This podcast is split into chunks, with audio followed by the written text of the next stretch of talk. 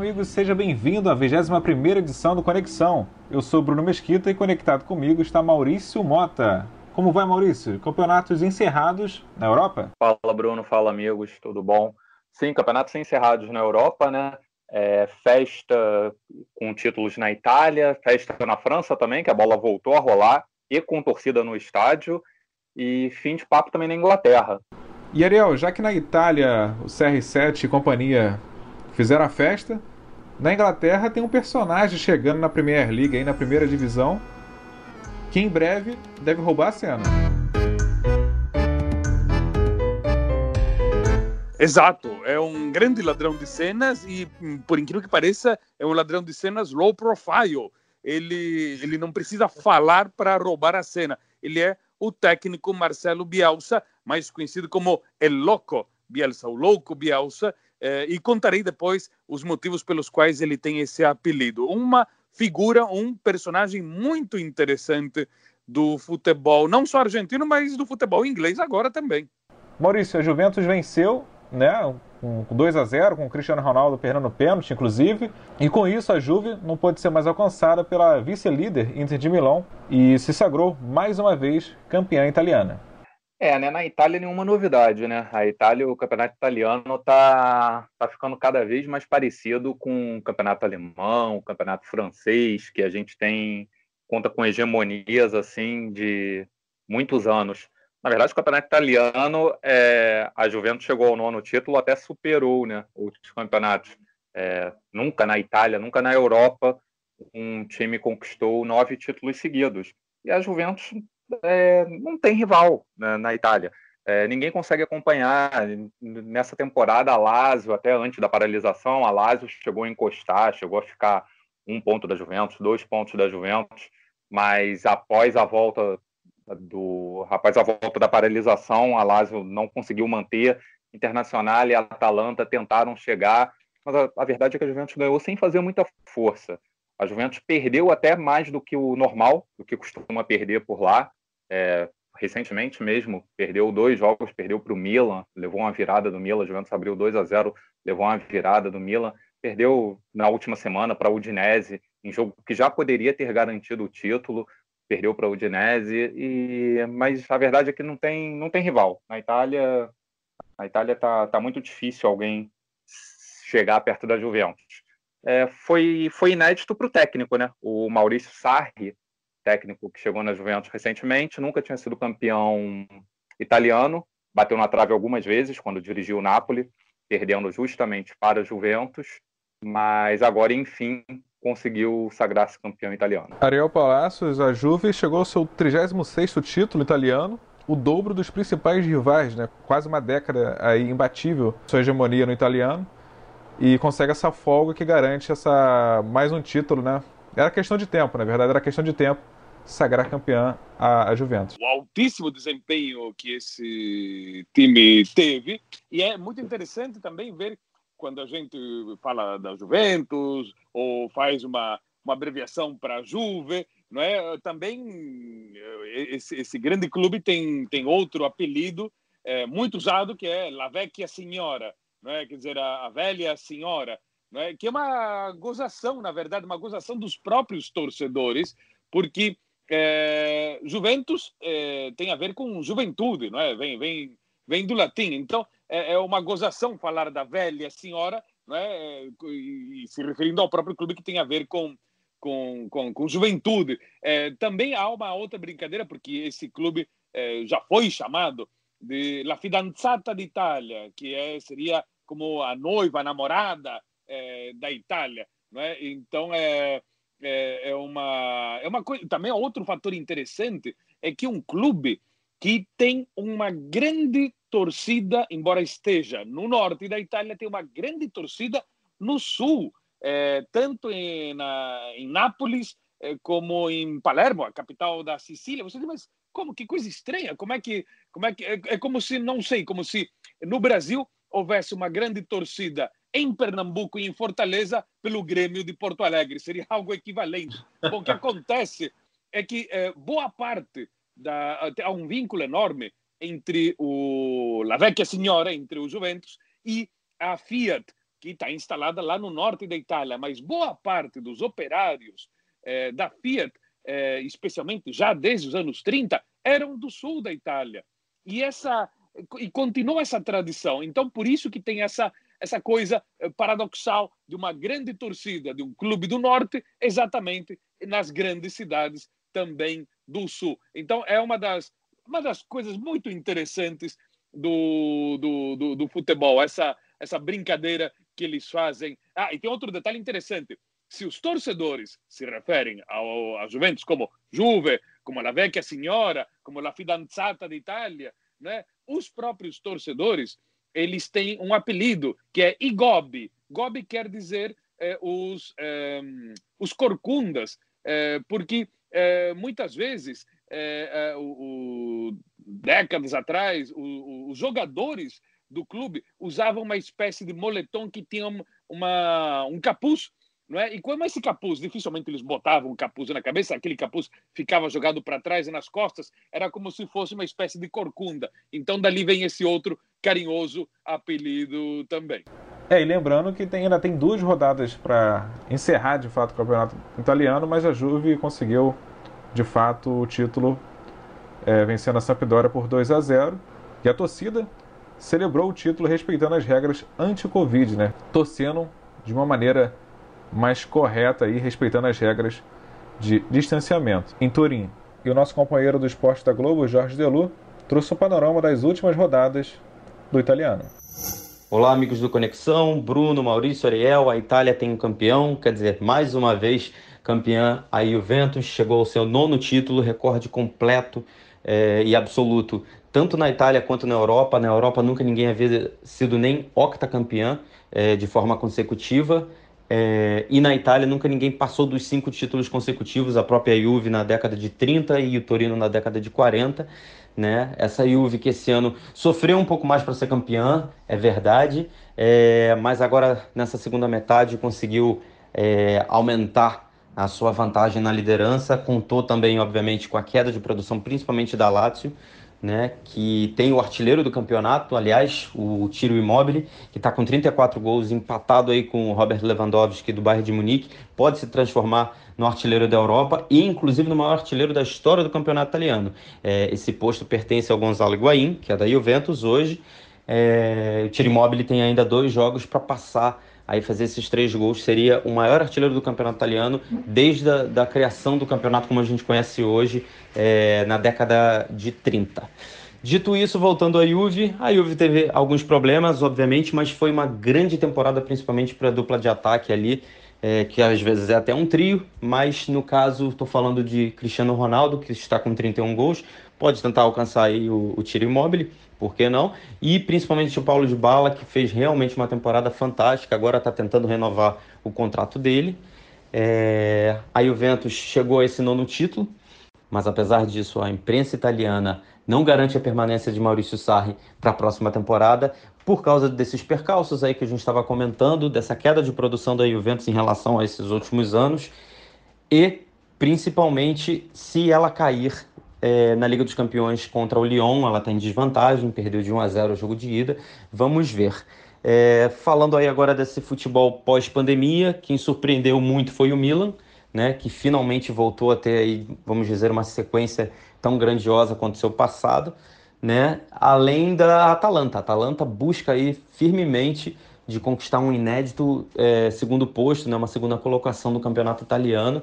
É, Faltam dois jogos ainda, quem sabe, né? O time comandado pelo Giampiero Gasperini, que vai enfrentar um PSG na Liga dos Campeões sem Mbappé, que se machucou na final da, da Copa da França. E arredondando aí o campeonato, as vagas para as competições europeias da próxima temporada da Itália já estão definidas, além da Juventus, Atalanta, Inter e Lazio estão garantidíssimas já na próxima edição da Liga dos Campeões. É, Napoli também está garantido na próxima edição da Liga Europa, pois venceu a Juve na final da Copa Itália. E Roma e Milan disputam aí nessas últimas duas datas quem vai ter a vaga direta para a Liga Europa e quem vai para a pré-Liga Europa da próxima temporada. É, dentre os rebaixados, nenhuma surpresa. Na próxima temporada, fica de olho principalmente no Benevento, equipe comandada pelo Felipe Inzaghi, que bateu recordes de pontos na Série B, está subindo, está voltando aí para a primeira divisão depois de alguns anos. E um dos destaques da campanha da Juventus, ao lado do Cristiano Ronaldo, foi o Dybala, né, que foi confirmado hoje, né, segunda-feira, dia da gravação do podcast, a lesão do jogador, né? Ele que também demorou a se recuperar devido a ter pego o Covid-19 logo no início, né, da, no início da pandemia e foi confirmado, portanto, essa lesão que ameaça seriamente a participação do Dybala na partida contra o Lyon no dia 7 de agosto pelas oitavas de final da Liga dos Campeões da UEFA. E o Dybala, Ariel, que saiu cedo da Argentina, né? Alcançou a Europa logo cedo. Pois é, é, o Dybala ele é de uma cidadezinha pequena na província de Córdoba, no centro da Argentina. Ele começou profissionalmente num clube chamado Instituto de Córdoba, que só o pessoal ali de Córdoba conhece. Ele ficou órfão de pai quando ele tinha 15 anos, e aí ele foi morar no pensionato do clube. E ele conseguiu, ele virou a estrela desse modestíssimo clube e o levou à primeira divisão B.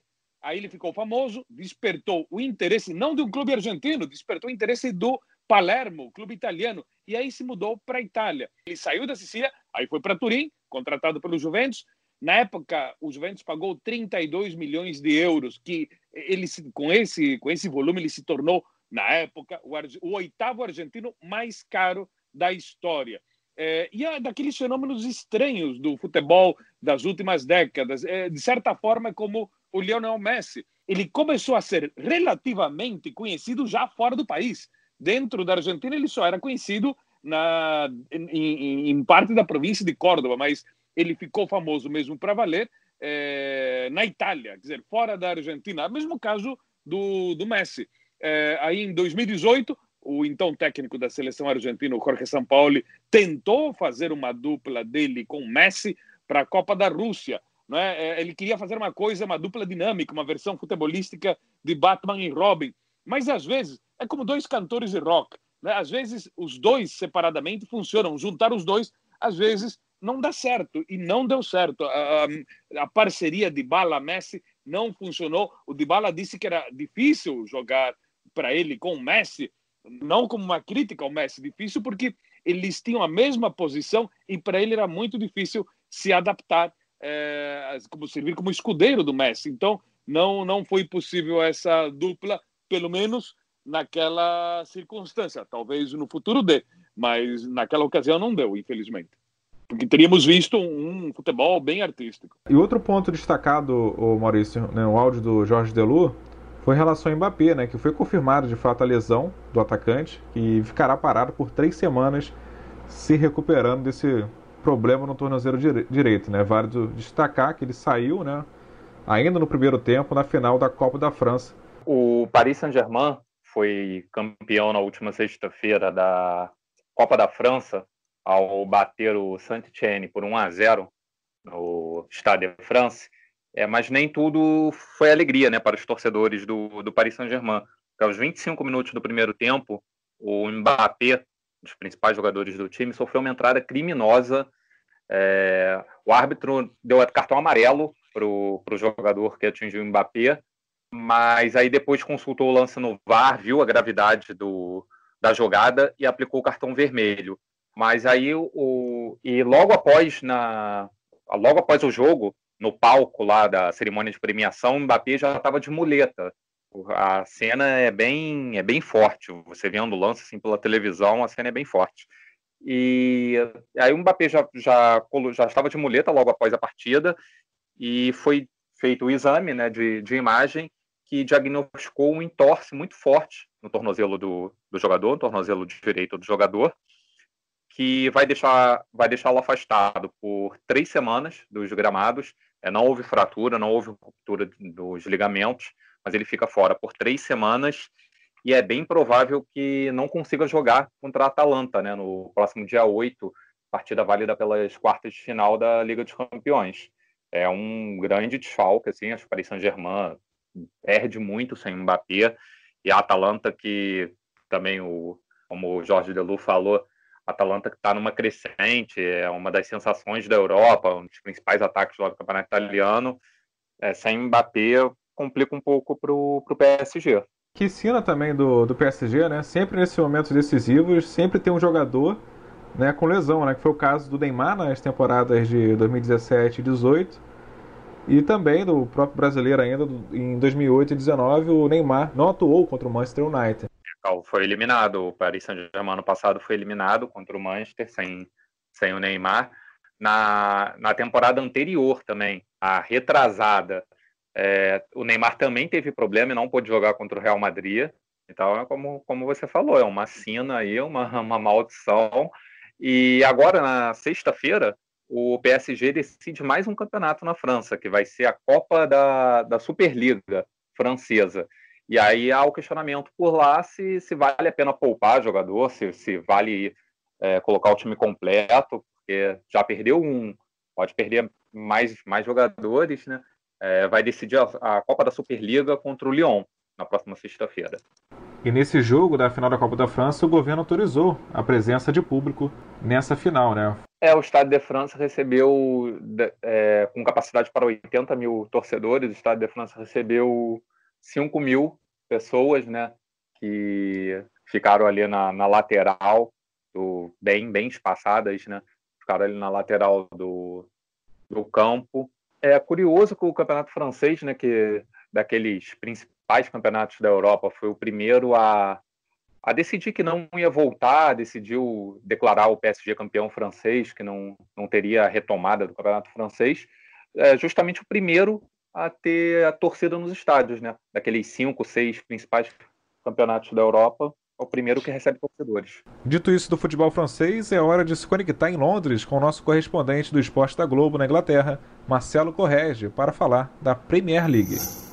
Olá, amigos do Conexão, prazer falar com vocês de novo. Vamos lá, passando a régua aqui no Campeonato Inglês, Premier League terminou, 10 jogos todos de uma vez no último domingo, e lá em cima nós vimos durante toda a temporada uma briga quase que particular entre Liverpool de Jürgen Klopp e Manchester City de Pep Guardiola. Liverpool venceu na última rodada, chegou aos 99 pontos, não bateu o recorde de pontos do City da última temporada, 100 pontos com Guardiola no ano passado, mas teve 18 pontos de vantagem para o segundo colocado da competição. Portanto, com essa vitória do Liverpool por 3 a 1 sobre o Newcastle, 99 pontos e a torcida lá de Merseyside bem feliz com o primeiro título do Liverpool na era profissional da Premier League no futebol inglês, 19 título inglês da história do clube. Em segundo lugar, o Manchester City com 81 pontos e em terceiro lugar, o grande vencedor dessa volta de futebol após a paralisação por causa da pandemia de coronavírus. Manchester United com 66 pontos, uma última rodada jogando em Leicester, um adversário direto pela vaga na Liga dos Campeões da próxima temporada e uma vitória do United por 2 a 0, gols do Bruno Fernandes, o português que chegou no meio do ano e revolucionou o meio-campo do time, de pênalti esse gol, e o segundo gol marcado pelo Jesse Lingard numa falha terrível do Casper Schmeichel, goleiro do Leicester, mas que tem moral com o time porque foi campeão inglês vestindo essa camisa. Então, o Leicester acabou ficando na quinta posição e perdendo essa vaga direta na classificação para a Liga dos Campeões da Europa. O Chelsea ficou com o quarto lugar, porque jogou em casa, em Stamford Bridge, contra o Wolverhampton na última rodada, venceu por 2 a 0 também. Gols do Mason Mount de falta, golaço, e do Olivier Giroud, centroavante francês, que cresceu muito na volta do futebol aqui após a paralisação por causa da pandemia. Estou achando até que o Giroud joga bem sem público. Está aparecendo, porque ele evoluiu demais, chegou a ficar fora do banco na primeira metade do campeonato se tornou titular absoluto do Frank Lampard nessa reta final. E o Chelsea chega a 66 pontos e também se garante na Liga dos Campeões da Europa, com um bom trabalho do Lampard, principalmente com jogadores jovens do elenco do Chelsea. E agora então o time vai se reforçar porque pode contratar novamente após a punição relacionada ao fair play financeiro, Timo Werner que estava no RB Leipzig da Alemanha, já chegou para compor esse time na próxima temporada, então vai ser um time bem interessante de se observar. O Leicester perdeu muita força nessa reta final do campeonato, com o Brandon Rodgers não conseguiu garantir a vaga direta para a Liga dos Campeões da Europa, assim como o Wolverhampton que perdeu para o Chelsea, que era um time que vinha crescendo muito durante a competição, sob o comando do português Nuno Espírito Santo, com vários jogadores portugueses ali, o João Moutinho, o Diogo Jota, que foi muito bem durante toda a competição, é, o próprio Rui Patrício, goleiro da seleção portuguesa e muito bem no Wolverhampton, mas faltou elenco e perna para o time conseguir essa vaga na Liga dos Campeões. E ele ficou inclusive atrás do Tottenham Hotspur, do José Mourinho, que no finzinho da competição conseguiu algumas vitórias importantes. Na última rodada empatou com o Crystal Palace, 1 a 1, um gol marcado pelo Harry Kane para o Tottenham, um cara que também se recuperou nessa volta do futebol aqui. E aí o Tottenham teve 59 pontos e garantiu uma vaga na Liga Europa pela primeira vez em quatro anos. O Tottenham fora da Liga dos Campeões da Europa. No ano que vem vai para a segunda competição mais importante do continente. Além dessas vagas que eu já citei, ainda existem algumas possibilidades para clubes ingleses pensando em classificação para competições europeias. FA Cup tem a sua final no dia 1 de agosto entre Arsenal e Chelsea. Caso o Arsenal vença, ele estará classificado para a Liga Europa.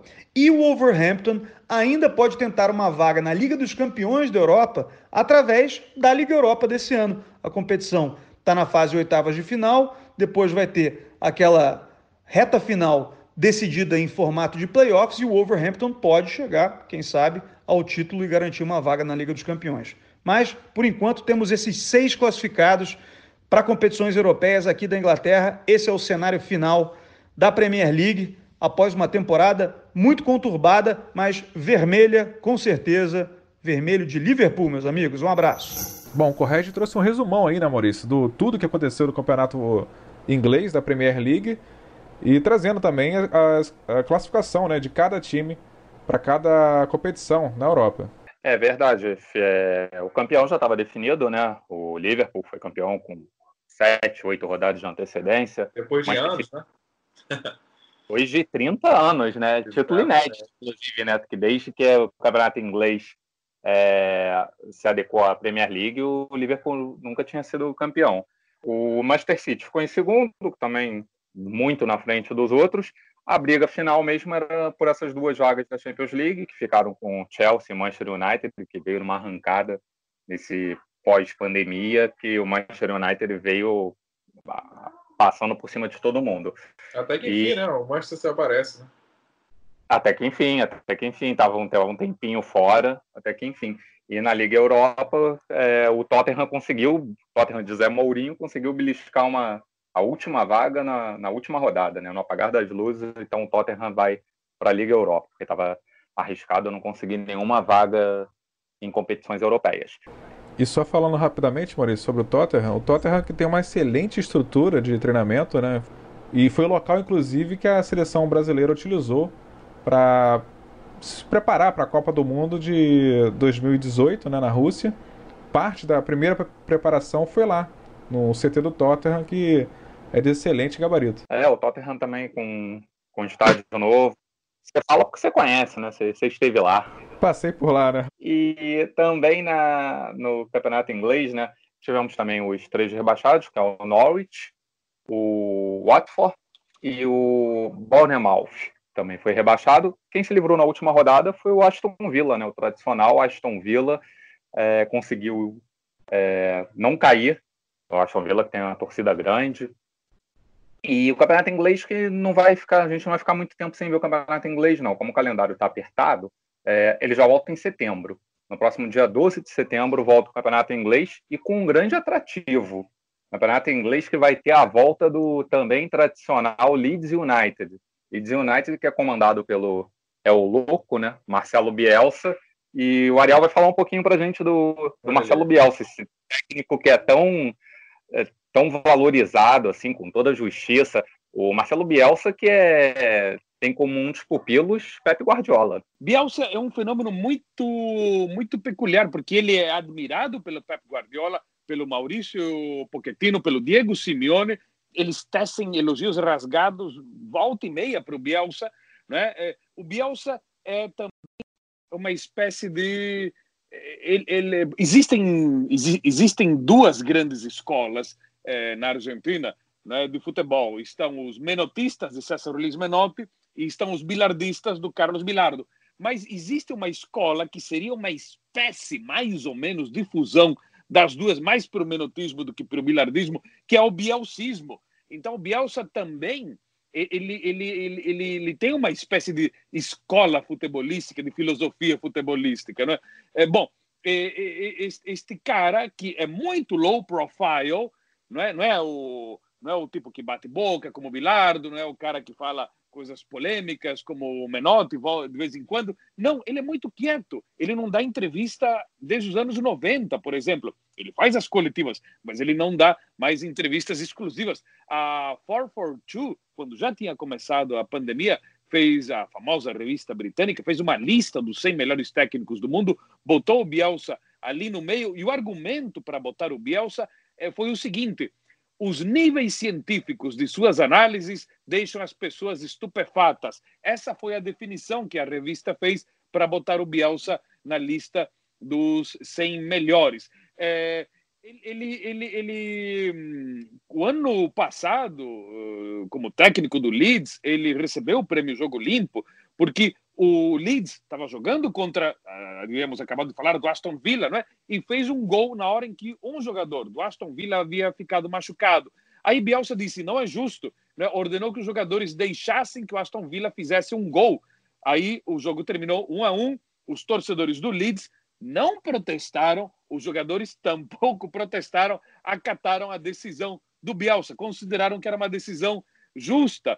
É, outra coisa que o Bielsa fez, nem bem chegou no Leeds, ele perguntou quantas horas um trabalhador inglês tem que trabalhar mais ou menos para comprar o ingresso mais barato aqui no estádio. Aí falaram para ele três horas. Aí ele reuniu os jogadores, deu vassouras aos rapazes e os fez catar lixo nas vizinhanças do estádio trabalharam três horas. E aí ele falou: Isso aqui é o que os nossos torcedores, o esforço que eles fazem para é, comprar o ingresso. Eles vêm para o estado estimular vocês. Então, e os jogadores ficaram fascinados com isso que o Bielsa fez. É, e, bom, o Loco, é louco. Por que, que ele tem o apelido de Loco? Bom, ele, no começo da carreira dele como técnico, em 82, ele era treinador das divisões juvenis do News Old Boys, de Rosário, né? ele tinha métodos muito peculiares. Aí ele começou a ter esse apelido do de Loco. Por exemplo, quando ele era técnico da seleção do Chile, ele foi pego no meio da madrugada, dentro do estádio, eh, fincando tábuas de madeira ao redor do gramado. Isso era para evitar que os empregados do estádio